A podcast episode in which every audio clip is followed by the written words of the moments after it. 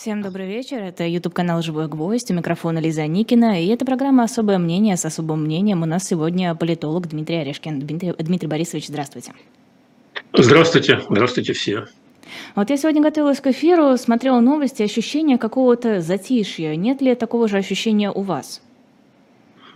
Э, ну, безусловно. Эм, по-видимому, ресурсы исчерпались и наступательные, и оборонительные. И война переходит в такую окопную фазу.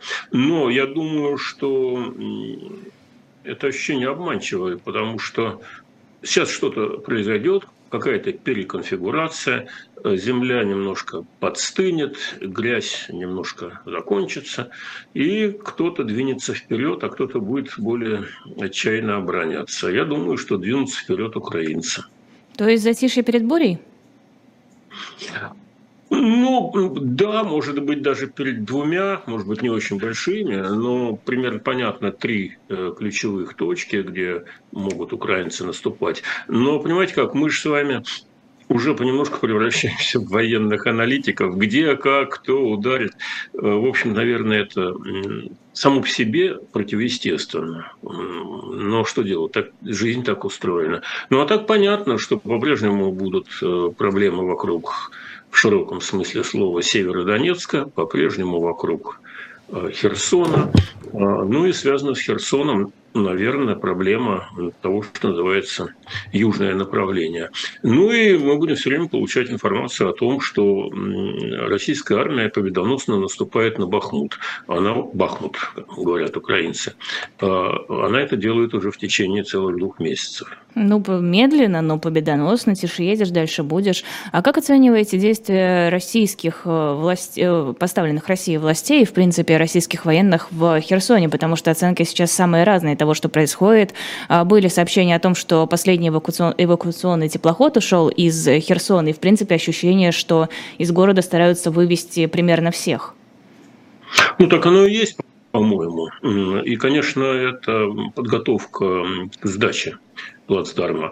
А, потому что ну, не надо быть большого ума военным стратегом, чтобы понять, что при разбитых э, коммуникациях э, через реку а там река очень серьезная, низовье Днепра, а, в ноябре, в декабре удержать эту территорию без снабжения горючим, едой, я уж не говорю про боеприпасы и про живую силу, просто технически невозможно.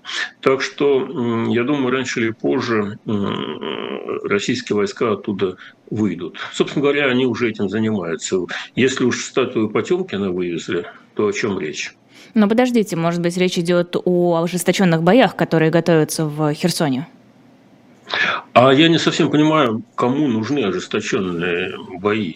Над украинцами не каплет. Вопреки тому, что нам рассказывает пропаганда, что они вот, мол, должны к супер вторнику, ну или ко вторнику в Соединенных Штатах, когда будет голосование, кровь из носу взять Херсон, э, я думаю, что они исходят не из соображений там, политической рациональности. Да, наверное, было бы приятно э, к 8 числу взять этот самый Херсон, но военная целесообразность важнее. А военная целесообразность говорит о том, что изолированный плацдарм э, гораздо легче и дешевле, в смысле человеческих жизней, э, держать в блокаде, чем э, штурмовать в лоб. Поэтому, мне кажется, украинцы особенно своих людей зря класть не будут. Ну, а по мере того, как будут расходоваться боекомплект, живая сила, продукты, все что угодно, горюче-смазочные материалы, у российской страны им будет все тяжелее оборонять эту территорию. Она же довольно обширная, это не только город. Она сокращается понемножку, но все равно она очень большая. Там надо, чтобы техника ездила туда и обратно и так далее. Для этого нужно очень много материальных ресурсов. Откуда их взять-то? Хорошо, а как вам версия с российской провокацией, готовящейся, мол, вывезут сейчас людей из Херсона, а затем устроят какой-то удар для того, чтобы сказать, вот смотрите, это украинцы хотели уничтожить мирных жителей, своих же людей? Ну, слушайте, тут э, мы с вами можем только гадать, тыкая пальцем в небо. А, Все может быть. Э, пока выглядит так, что просто готовится эту территорию оставить, но в таком виде, чтобы мало никому не показалось. То есть э, выжженная пустыня. А, мне кажется так. Возможно, я ошибаюсь. Хорошо, ну тогда следующий вопрос. Что для рейтинга российских властей, для их позиции будет значить оставление Херсона? Разве это будет настолько безболезненно, что они легко на это пойдут? Нет, конечно, это болезненно будет для рейтинга. Ну, во-первых, как-то понемножку к этому уже общественное мнение приучили.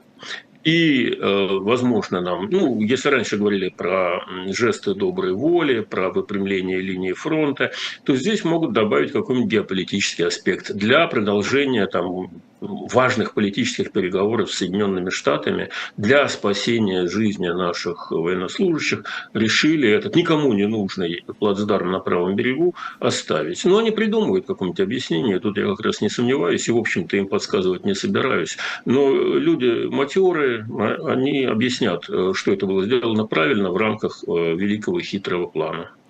Но ведь это объяснение для широких масс. Наверняка есть еще и какие-то внутренние противостояния в Кремле и вокруг него, я имею в виду людей влиятельных, а, обладающих определенной властью, и для них наверняка оставление э, Херсона станет очень важным сигналом. Вон, посмотрите. Лиза, конечно, ну, конечно, конечно, еще раз, конечно. Если они глубоко и искренне презирают широкие народные массы, которые надо кормить э, победными сказками.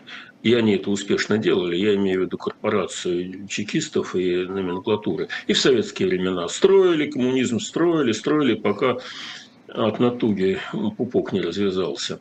А коммунизм так и остался недостроенным. Там создавали какие-то роскошные проекты, планировали построить э, главный туркменский канал от Таки-Аташа к э, Каспийскому морю. А планировали построить железную дорогу там, Лабетнанге, э, Дудинка. Много чего было запланировано, и много чего было забыто. И вот особенность этого политического строя заключается в том, что люди должны забывать еще быстрее, чем узнавать. Вот раз Э, в 1939 году товарищ Молотов пишет, что э, гитлеровская Германия после уничтожения Польши заинтересована в мире, а войну разжигают э, британские и французские империалисты. А, и все вроде как это принимали. А потом раз прошел практически год с небольшим, и оказалось, что разжигатель войны вот тот самый э, германский милитаризм, который нанес удар в спину, а Британия и Франция э, наши союзники и, и еще сволочи Э, не спешат открывать второй фронт. Э, так что насчет населения проблем нет. Населению они втюхают все, что хотят. А вот внутри, там, ну, собственно говоря, ведь э, элиты тем отличаются от рядовых граждан. Элиты не в смысле элитные породы скота, а люди, которые принимают решения от имени данной страны. Так что в нашем случае элита – это господин Пригожин, господин Кадыров и многие другие. Так вот, они, они привыкли людей кормить сказками, но сами-то они понимают, как устроена жизнь. Поэтому, конечно, есть э, группа людей, которые рационально понимают, что э, Херсон вряд ли можно удержать. И об этом обиняками, но довольно ясно намекнул господин Суровикин. А, а есть люди, которые считают, что идея дороже всего, и, соответственно, необходимо победоносное там, наступление дальше. Э, может, оно и необходимо, но ресурсов-то нет. А, поэтому мы с вами наблюдаем то, о чем вы сами сказали. Застой некоторые. Ресурс, ресурсы подисчерпались, и, соответственно, э, условия не самые хорошие. По, по черноземной грязи э, кататься взад-вперед на тяжелой технике удовольствие ниже среднего.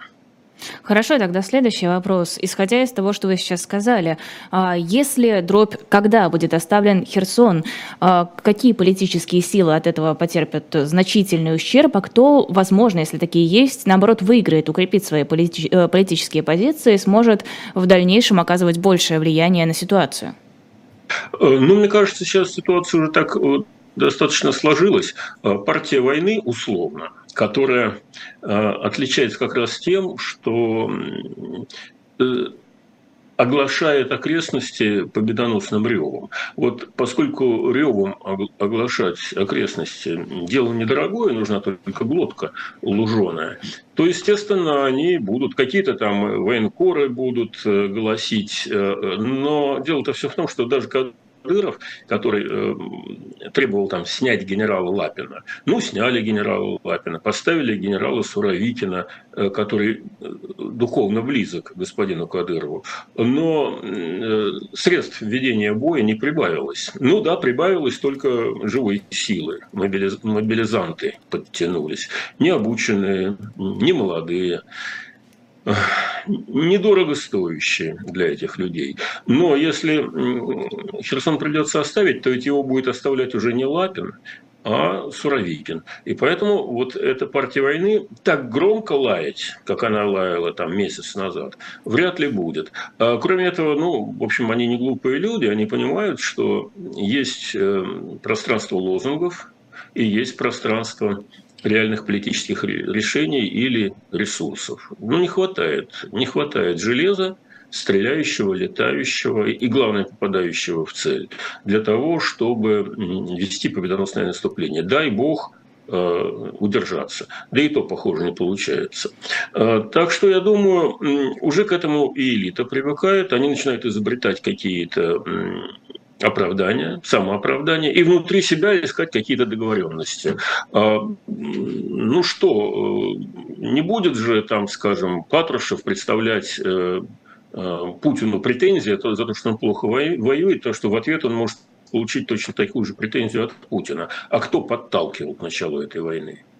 Э, и Бортников, и Патрушев, если верить данным газеты The Times, э, были активными сторонниками. Ну, я тоже думаю, что Путин не был противником.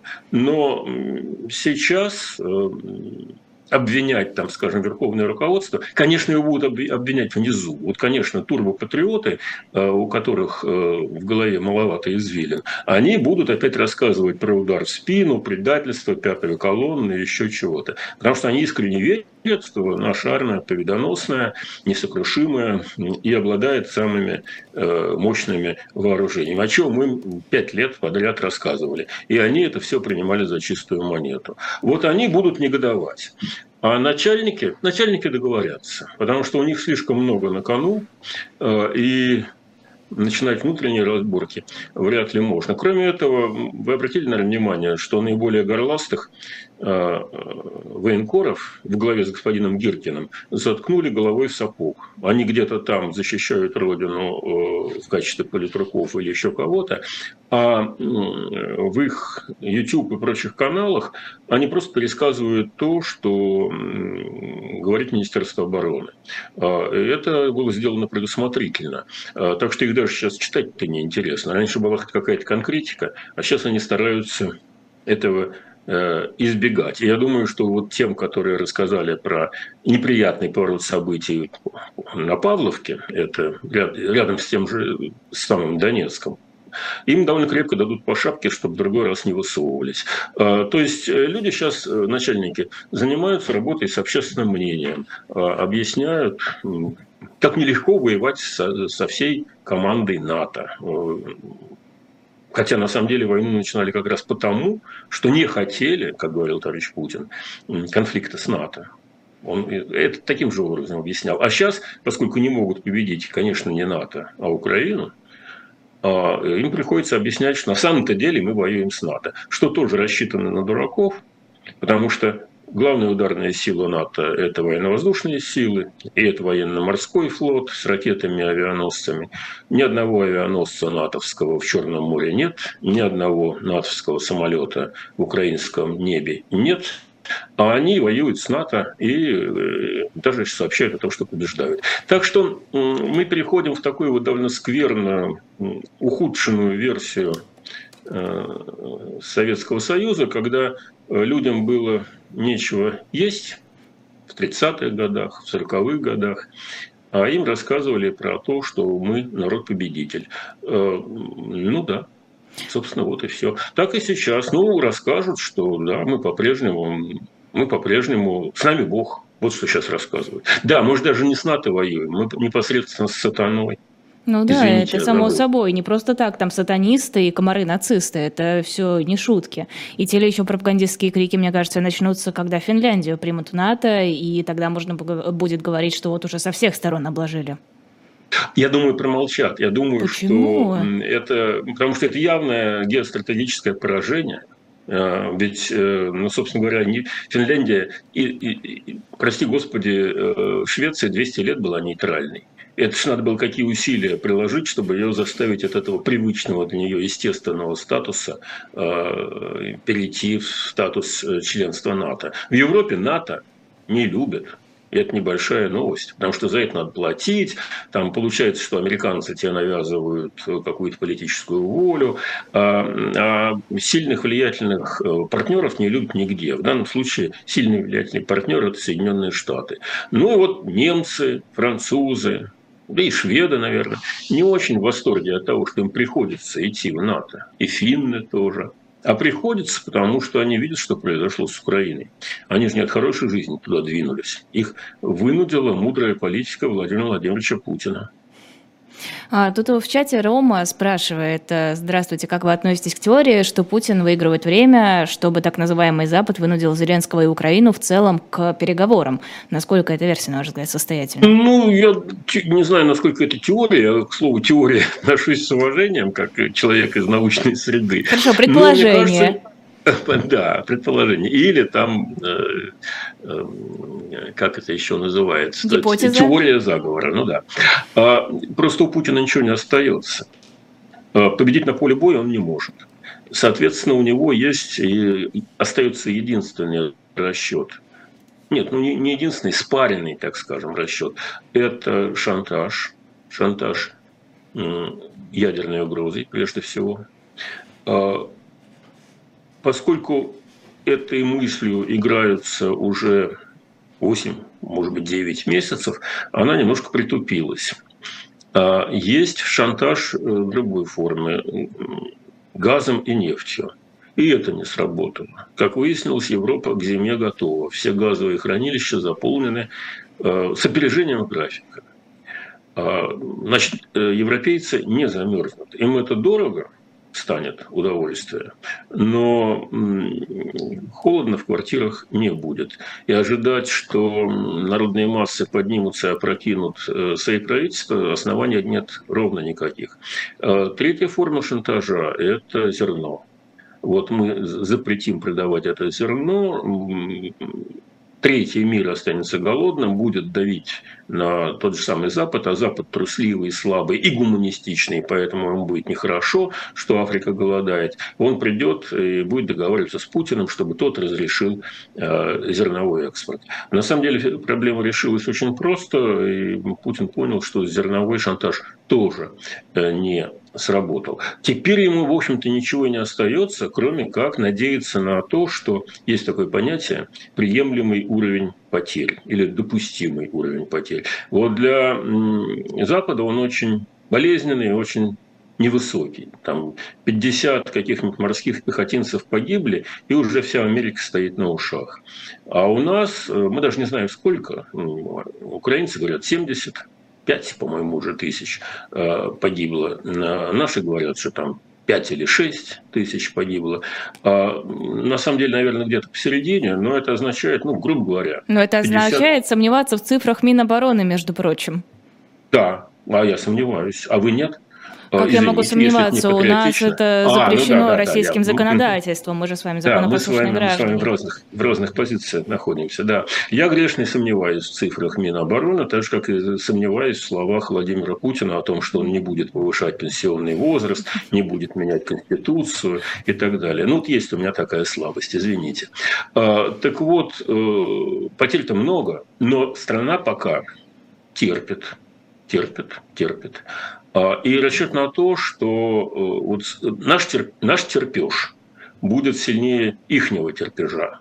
Правда, не очень понятно, почему э, рассчитывать, что Запад испугается и пойдет на поклон. А, на Западе потерь нет. А если и есть, то только те люди, которые по своей воле в качестве добровольцев поехали помогать Украине. У нас их называют наемниками. Их личный выбор. Это не государственное вмешательство. За них э, Джо Байден или там, какой-нибудь британский, очередной британский премьер не отвечают. Это их личное решение. Потери Украины, они наверняка большие, и мы их тоже не знаем. Э, но мне кажется, что расчет на то, что вот тягаться этими кровавыми издержками, э, тоже, в общем, э, не очень правильно, но просто у Путина ничего другого не остается. Э, военных ресурсов все меньше. Если он прибегает к иранской ракетной технике, прости господи, и к северокорейским снарядам, о чем говорить. А, так, что да, расчет, не то чтобы расчет, это вынужденные действия. Война объективно переходит э, в окопную фазу. У России нет ресурсов для наступления. Вот э, это пока, пока турбопатриоты этой простой истины еще не осознали. А в Кремле уже осознали. Поэтому, ну да, остается только вот э, выполнять такие не военные функции, э, о том, что им, им же хуже будет, им же хуже будет. На самом деле хуже будет нам, э, потому что э, примерно на несколько месяцев, может быть, на год запасов накопленных экономических хватит, а вот потом начнется беда. Украины, понятно, что Украины беда глубже и страшнее, но они понимают, по чьей вине и во имя чего они несут эту жертву, огромные жертвы приносят. А, я думаю, что в России это понимание есть, но, э, наверное, у половины сограждан, а значительная часть э, с этим не согласна. Я исхожу из того, что господин Шойгу сказал, что 13 тысяч добровольцев в процессе мобилизации сами пришли и попросили, чтобы их записали. А тех, кто уехал, для того, чтобы не попасть под эту мобилизацию – а, ну, так, по разным оценкам, порядка 700 тысяч. Ну, в несколько раз разница. Ну и, соответственно, прикиньте, какова не риторическая поддержка. Риторическая поддержка высока. Это поддержка тех, кто сидит у телевизора и воспринимает войну как футбол, когда надо поддерживать, болеть за свою команду. А вот как только речь идет о том, что идти в ноябрьские окопы – и там э, стрелять в кого-то и получать в себя какие-то осколки или пули. Вот здесь вопрос совершенно другой. Это опять э, советская манера. Такая вот виртуальная реальность, как никогда и как нигде в мире оторвана от объективной действительности. Э, когда эта объективная действительность падает на голову как снег или даже как лед, как сосульки в Петербурге – вот тут происходит явление, которое называется когнитивный диссонанс. Мы же сильнее всех, мы же поднялись с колен, мы же заставили с собой считаться, почему сдаем Херсон. И ответ не будет. То есть, конечно, он будет, но только для тех, кто предпочитает жить с закрытыми глазами. Вот учитывая эту безвариативность для России, которую вы сейчас обосновали, а есть ли вариант э, с переговорами все-таки? Допустим, Украина будет говорить уже с позиции силы, с позиции э, страны, одерживающей все больше побед. Готова ли будет Россия пойти на определенные уступки для того, чтобы прекратить военное противостояние? Ну, в общем, дело идет к этому. А, и мы же видим, что вот Валентина Михайловна, она что, Матвиенко, по собственной инициативе, что ли, заговорила о переговорах? Нет, конечно. А, и Путин дает э, такие ясные сигналы, что готов к переговорам. А, но слишком уж очевидно, почему это происходит. Именно потому, что Путин лучше других понимает, что ресурсы близки к исчерпанию. Поэтому он говорит, давайте договариваться, пока не стало хуже. Помните эту байку про Э, зайца, у которого украли чемодан. Ну-ка верните чемодан, а то будет как вчера, говорил он в поезде. Хитрая лиса вернула ему чемодан и говорит, а что было вчера? А заяц ей отвечает, а вчера не вернули. Так вот, значит, Путин говорит, что э, чтобы не было хуже, давайте договориться сейчас. А с какой радостью Украине-то соглашаться? Она на подъеме. Херсон висит на крючке, и они и там, и там это понимают. Так что, конечно, да, в интересах Путина зафиксировать то, что он уже успел откусить, а в интересах Украины наоборот, расступать, продолжать это самое наступление быстро, медленно, вопрос уже другой. Эм, и это зависит сильнейшим образом э, от Украины, во-первых, и от Запада, во-вторых. И, конечно, Путин рассчитывает на то, что Запад устанет или от холода, или от дефицита пшена, там в Африке в какой-нибудь, или еще по каким-то причинам, или просто потому что захочется сильно бизнес as usual э, и, и прочее. И, конечно, они в этом направлении работают и дипломатически, и как угодно, и, и страшилками, и закулисными договорами. Но, мне кажется, слишком очевидно, что у Путина плохие дела, и что, собственно, с ним договариваться-то? Единственное серьезное основание – это, конечно, атомная бомба. Вот, и, судя по всему, я как раз хотела к этому плавно перейти. В Киеве относятся к этому довольно серьезно. Судя по сообщениям прессы, там действительно э, готовятся к тому, что могут потребоваться различные убежища, ну, я имею в виду убежища, которые используются в случае ядерной атаки, готовятся какие-то запасы, и правда всерьез рассматривается этот вариант.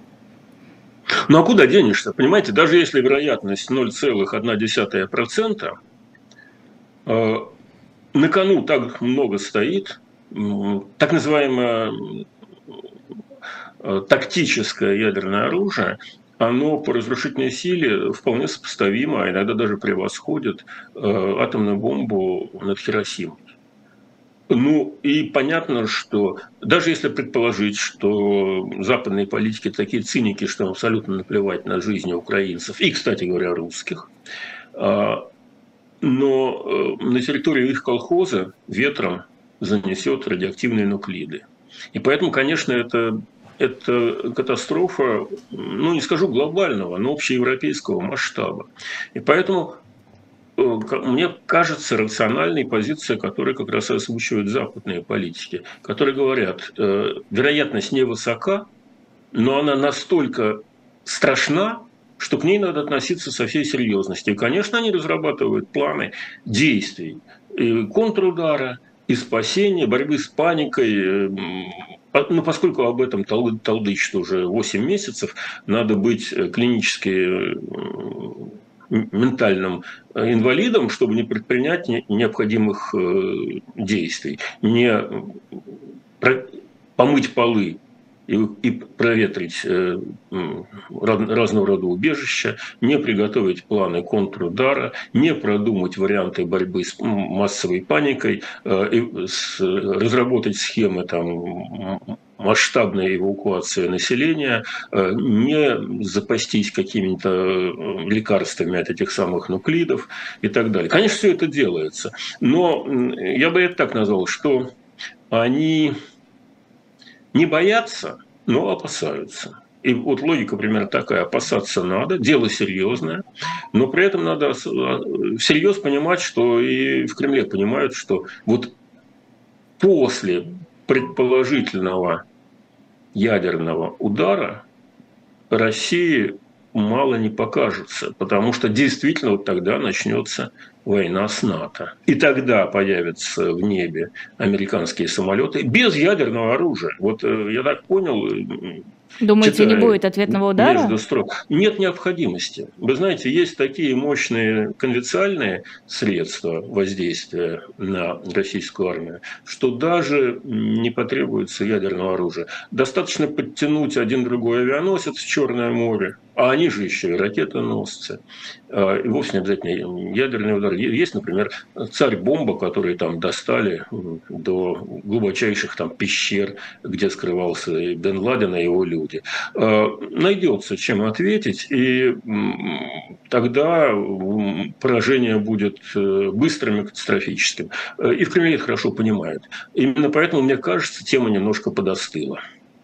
Хорошо, давайте перейдем к теме, которая сейчас чуть более горячая. Это выборы в Соединенных Штатах, от которых, как э, некоторые эксперты рассчитывают, э, будет зависеть отношение США к политике России, к действиям России э, и, в принципе, вот это вот соотношение сил внутри страны. Это очень важно. Безусловно. А, и эм, поскольку утопающие хватаются за соломинку, у нас наши пропагандисты ухватились за эти выборы. А, да, важно. Да, скорее всего, и довольно существенным отрывом, как мне кажется, победят республиканцы. А, но, во-первых, э, Палата представителей уже напекла достаточно много э, законодательных актов, которые развязывают руки президенту. Я в скобках оставляю вопрос о том, что решение о ленд-лизе уже состоялось. Но оно пока не действует, пока не реализовано. А суть этого решения заключается в том, что э, в отличие от обычного режима, э, президент Соединенных Штатов в рамках ленд-лиза может не согласовывать каждый свой шаг э, с Палатой представителей, с парламентом. А, вне зависимости от того, кто там будет, Байдена на два года хватит э, времени и ресурсов для того, чтобы в рамках этого самого принятого уже закона о Ленд-Лизе поставлять Украине столько вооружений, сколько сочтут правильным Вашингтонский обком. Кстати говоря, вот это важная тема, что никогда прежде э, Россия и сам Путин так сильно не зависели от решений Вашингтонского обкома. Даст он эти самые ракеты, которые летают на 300 километров, о которых все толкуют, это одна история. Не даст, другая история. А у него есть ракеты, которые на тысячу километров летают. Он их просто пока не дает. Даст самолеты или не даст. Э, даст э, современные в большом количестве противовоздушные и противоракетные э, вооружения или не даст. Это все предмет такого закулисного торга между Москвой и Вашингтоном или Кремлем и Вашингтоном, правильно сказать. Мне, я ничего не хочу сказать плохого в адрес Москвы. А в адрес Кремля мне есть чего сказать. Так вот, они там установили какие-то рамки, по-видимому, за которые не, хотят выходить ни Соединенные Штаты, ни э, Россия. Как ни крути, и как это ни странно, может быть, покажется со стороны, у войны тоже есть свои правила. И вот эти правила они нащупали и их стараются придерживать, потому что выйдешь за эти рамки установленные, не обозначенные публично в пространстве, мало ли что там говорят публично, а вот так, по, по понятиям, что называется. Ситуация переходит в новое качество, и непонятно, кто от этого выиграет. Я сильно подозреваю, что от этого выиграет Запад. А поэтому рамки соблюдаются. Мы видим, что американцы воздерживаются от предоставления Украине особенно современных, особенно мощных видов вооружений. А, соответственно, подразумевается, что Путин от разговоров про ядерное оружие не переходит к делу. А, вот э, примерно такие, мне кажется, сейчас ситуации. Ну, и вне зависимости от того, кто победит, я думаю, победят республиканцы радикально ничего не меняется. А, а просто пропаганда, поскольку ей надо ну, чем-то тешить своих сторонников, э, рассказывают, что вот-вот сейчас победят республиканцы, и сразу, сразу у нас тут э, запляшут лес и горы, и пойдет уж музыка не та, как Иван Андреевич Крылов э, писал. Помните, месяц назад нам говорили, вот сейчас пройдут референдумы, это будет уже российская земля, и тогда все испугаются и перестанут там воевать. Э, ну, вот, Просто никто не понял, же, где границы этих территорий, поэтому не испугались. В том-то и дело. Да, забыли испугаться. Э, это к вопросу о том, как быстро у нас забывают то, что надо забыть. Забыли про эти референдумы, потому что когда сдадут э, Херсон, Вопрос будет самый простой. Это же святая русская земля, как нам рассказывано, политая кровью советского и русского народа. Как же ее можно сдавать? А вот так. Э, забыли, проехали. Референдумы ни при чем. Ну подождите, думаю, что... разве никто не будет задавать эти вопросы? Я имею в виду, конечно, не официальных пропагандистов, хотя, возможно, и они что-то посмеют высказать. Но если говорить... Вот я думаю, не посмеют. Вот подождем. Потому что, ну уж больно невыигрышная тема. Э, видите ли, э, господин Кириенко кто угодно, но не дурак. И когда он говорил, что не надо проводить эти референдумы, будет хуже, он оценивал ситуацию трезво и спокойно. Его отодвинули те самые вот э, горлопаны из э, партии войны. И, значит, внезапно проявилась острая необходимость в этих референдумах. Какие там общественные палаты, которых отродясь там не было, обозначились, выступили с инициативой. В понедельник они выступили, а в субботу уже проголосовали. Результаты восхитительные. Вот вам референдум. Ну и что дальше? Ну, как эти были референдумы, и господин Залужный э, защищал свою землю, не обращая внимания на то, как ее называют э, в Кремле. Так продолжается эта история. И теперь вот идут военные действия, прости господи, на территории Луганской области. Идут. Уже, уже на территории. Ну и что? Кто-нибудь каким-нибудь образом э, факт того, что там нарисовали этот референдум, меняет ход военных действий? Да никак. Потому что это пустая брехня с самого начала. И референдум был с самого начала собачьей свадьбой, и все это понимали. А уж теперь и подавно. И поэтому пропагандистам правильнее и выгоднее эту тему забыть. Забыть, забыть, проехали. Как то, что мы обвиняли Францию и э, Британию в разжигании Европейской войны э, осенью 1939 года. Забыли, забыли, проехали. Теперь мы э, обвиняем этих людей, которых недавно разжиг... обвиняли в разжигании войны в 1941 году, мы их обвиняем в том, что они чего-то второй фронт не спешат открывать. Хотя на самом деле у них был первый фронт, потому что они с Гитлером начали воевать раньше Советского Союза. Вот у меня было ощущение, когда проводились эти референдумы, что теперь это будет использовано как еще одно оружие, ну такое политическое, вот смотрите, русская земля, по ней проводятся атаки, а давайте-ка сделаем это, вот это и вот это. И там широкий список того, что можно было бы объявить в связи с тем, что по российской территории прилетают ракеты. Но ощущение, что этого не произошло. Мы увидели введение военного положения в нескольких областях, мы увидели а, какое-то очень размытое объявление непонятно чего в других регионах, регионах России, там по градации, никто вообще не понял, что это означает, кроме того, что федеральный центр снимает с себя ответственность за введение каких-то мер. Почему Россия не использовала вот эту, вот эту карту, не козырь, конечно, но карту в этой игре? Лиз, ну эта карта-то дутая или битая, или вообще какая-то такая нарисованная из рукава вынутая. Ну, ничего эти референдумы не значат. Во-первых, ну, даже по законам Понятно, что это не украинские законы референдум, но даже российские законы никаким боком не вписываются. Там просто прямо запрещено э, в зоне чрезвычайной ситуации проводить референдумы и э, не раньше, чем через три месяца после окончания. По закону о референдуме Российской Федерации там между объявлением референдума и днем голосования должно пройти не меньше 60 дней.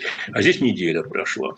Ну, это вообще, это просто не имеет никакого отношения к действительности. Это игра в слова. Это игра пропагандистов. Вот они искренне верят, что если назвать, или делают вид, что верят, что если назвать по-другому, то и все изменится. Ну, назвали они это российскими территориями. И что от этого изменилось? Не изменилось ровным счетом ничего. Вот именно, а... должна же была быть какая-то мотивация для того, чтобы проводить этот референдум. Ну, хоть какая-то, ну, хоть ну, чуть-чуть. Умные люди понимали, что издержек будет больше, я, я не говорю про этические там составляющие, из чисто прагматики. Вот Кириенко прагматик. И он говорил, что давайте отложим этот референдум. Тут вылезла эта небольшого ума, но горластая э, партия войны, э, и стали орать про этот самый референдум. Ну, провели. Ну, теперь подотритесь вы этим референдумом, извините меня за непарламентские выражения. А кто виноват собственно говоря? Их что, за язык тянул кто-то? им хотелось таким образом э, заработать очки на информационной поляне. Да, они заработали. Появилось огромное количество людей, в России матушки, которые говорят, вот Кадыров, это да, это мужик. Он вот православный Витязь, он Александр Православный Невский, Витязь, это герой, особенно смешно звучит. Э, кто угодно, э, настоящий человек. Э, но это на самом-то деле что бы про него ни говорили, это э, человек, э, который даже не смог в силу сильной занятости на фронтах войны с Россией окончить среднюю школу. А теперь он академик, правда, Академии естественных наук, потому что Академии неестественных наук у нас не существует. Надо было бы учредить специально для него. И генерал-полковник. Вот э, до какого уровня дошла Россия-матушка, если официально признанный уголовник там, организует народное ополчение. Вот да, давайте Кожа. о народном ополчении еще сейчас поговорим. Вот вы закончите мысль Давайте. к народному ополчению. Что дальше про Россию матушку не будет? А про народное ополчение? Не-не-не, я просто думала, вы же... закончите, вот куда дошла Россия-матушка, умом Россию не понять и так далее. А, ну, ну, ну куда она дошла? Она дошла э, по пути деградации, она дошла до того, что вот теперь в качестве, э, там, скажем, э, князь Пожарского выступает господин Пригожин. Ну, простите, за державу обиду. Так вот, Пригожин, это вообще законно, вот этот центр подготовки ополченцев? Да, конечно, незаконно. О чем разговор? Не, ну мало ли, может вообще... быть, я просто не разбираюсь. Может, есть какое-то объяснение нормальное, конституция? Ну, а, конституция, вы какие слова вспомнили, интересные. Да, да. Мне в школе что-то рассказывали. Да, да, да, мне тоже. А, ну что, что Пригожин-то? А, проблема, а, касающаяся мобилизации, это однозначно тема Министерства обороны. Это тема господина Шойгу. И на самом деле они как раз против Шойгу и воюют. Потому что эти люди умеют интриговать, эти люди умеют за, конкурировать за доступ к уху государю. Вот это они умеют. Воевать нет, не умеют. А, да и, собственно говоря, с какой радости э, человек, промышлявший разбоем, а потом бывший там поваром и воровавший э, на э, поставках государственной структуры казенные деньги, будет выдающимся военачальником. Ни с какой. Смысл всего этого был в том, чтобы захватить административную поляну демонстративно, в наглую. Потому что понятно, что мобилизация – это тема Шойгу. А, но эти начальники э, обладают хорошо развитым верховым чутьем, они видят, что Шойгу расположение Путина потерял. Ну, еще бы, там 9 месяцев мыкается вокруг этой Украины и никак не может ее ухайдакать. Вот что они умеют сделать, это подсидеть его, значит, и, соответственно, вылезти на его поляну, на административную поляну Шойгу, и заявить, что вот теперь э, занимаемся мобилизацией, организацией вдохновения мы. Они это заявили. И, и в общем-то, Шойгу, конечно, сейчас в пассиве находится. Но Путин его бережет, потому что если он его сдаст совсем, то это означает, что он целиком и полностью зависит от э, этой самой партии войны. Ему нужен какой-то против, противовес. Вот Шойгу уже нелюбимый, уже разочаровавший главного начальника, остается в качестве этого противовеса, баланса, а отчасти и балласта. Когда совсем дела плохие пойдут, его можно будет выбросить за борт дирижабля в надежде на то, что на волнах общественного мнения этот дирижабль каких-то там еще пару месяцев продержится в атмосфере. А, но сам по себе факт, что про мобилизацию заявляет, прости господи, региональный начальник, кто такой Кадыров? Он глава одного из 85 Ну не мобилизация, Центр Федерации. подготовки ополченцев. Вот, вот и они с, с Пригожиным этим как раз и занимаются. Кто первый начал разговор про мобилизацию? А, ну это да. Кадыров. И выступил с идеей, что значит, по тысяче, э, все скидываются по тысяче рекрутов, и вот уже вам 85 тысяч, пожалуйста. А в нормальной, вертикальной, выстроенной модели, которую 20 лет строил Путин, человека, который влезает на чужую административную поляну, должны немедленно поставить на место. И если бы Шойгу был в силе, то Кадырову бы оторвали административную голову немедленно. Кадырову эту голову не оторвали. Значит, Шойгу не в силе. Из этого вот э, простой вывод.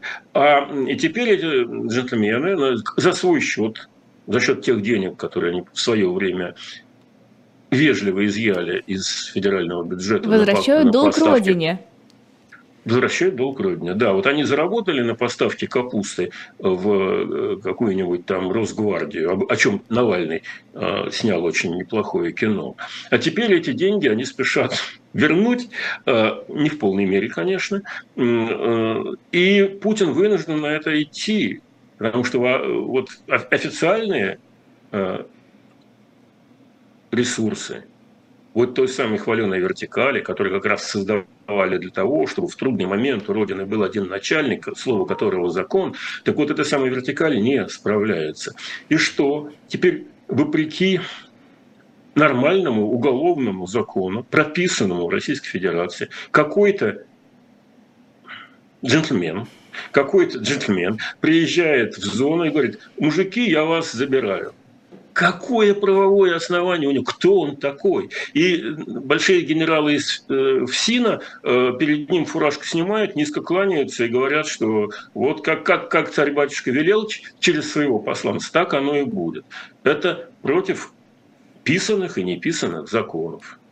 А, никакого правового акта по этому поводу не выпускалось. Просто поехал туда, значит, вот этот джентльмен, за неимением других печатных слов, и уголовников, которым, в общем-то, выписаны определенные срока по закону, справедливо, несправедливо, не, не касаемся этой темы, по формальному закону.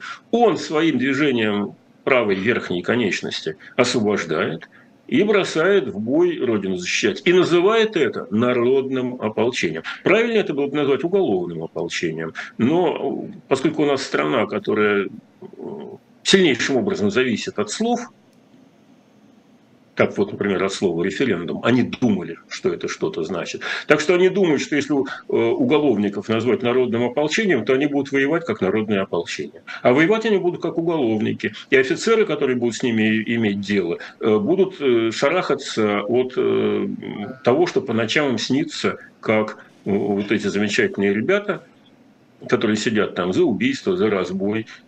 Если им вдруг что не понравится, они же тебе и в спину или в лоб Э, из того же самого оружия, которое им дали, выстрелят. Поэтому сзади должен быть заградотряд.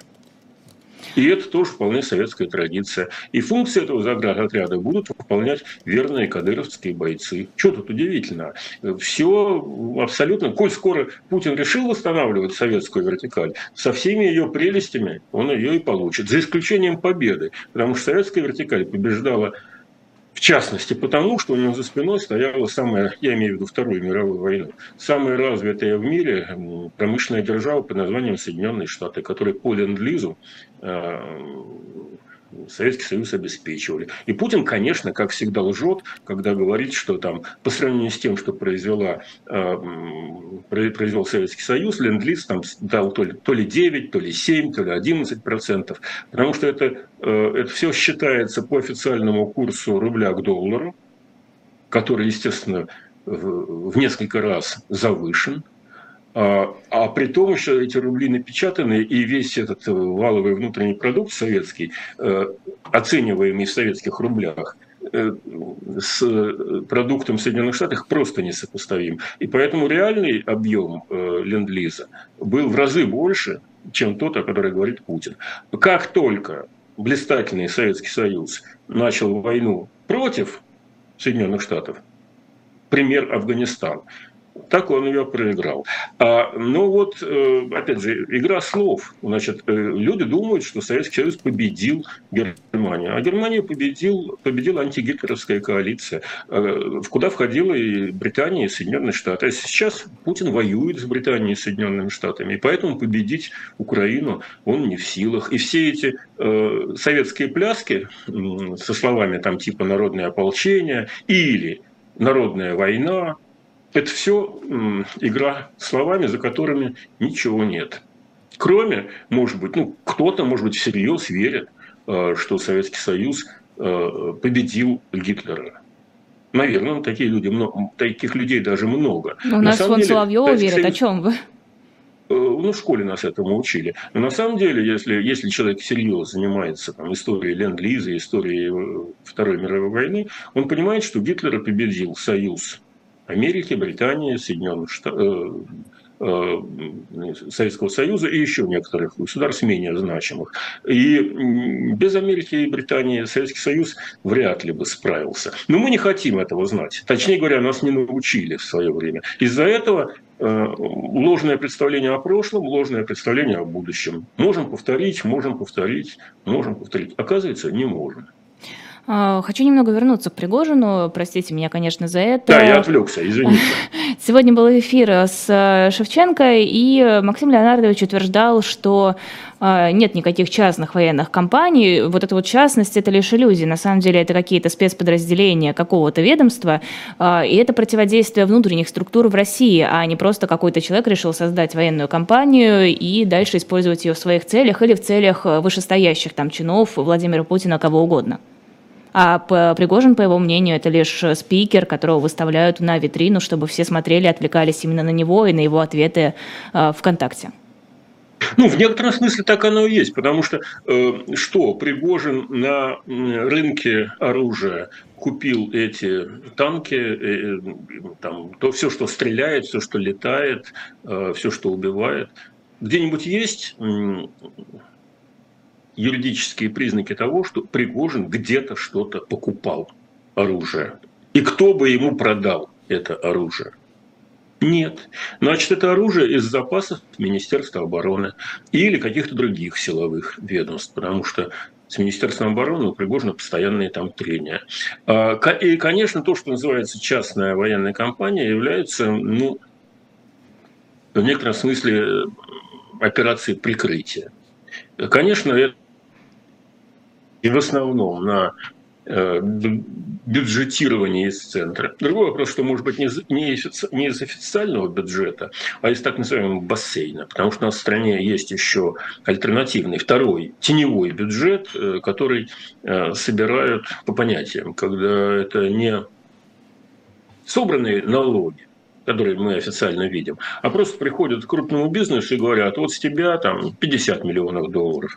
И крупный бизнес, покряхтев, эти самые 50 миллионов, обманув своих э, инвесторов, э, акционеров и так далее, он эти 50 э, миллионов или больше достает из машины и отдает, потому что иначе отберут все.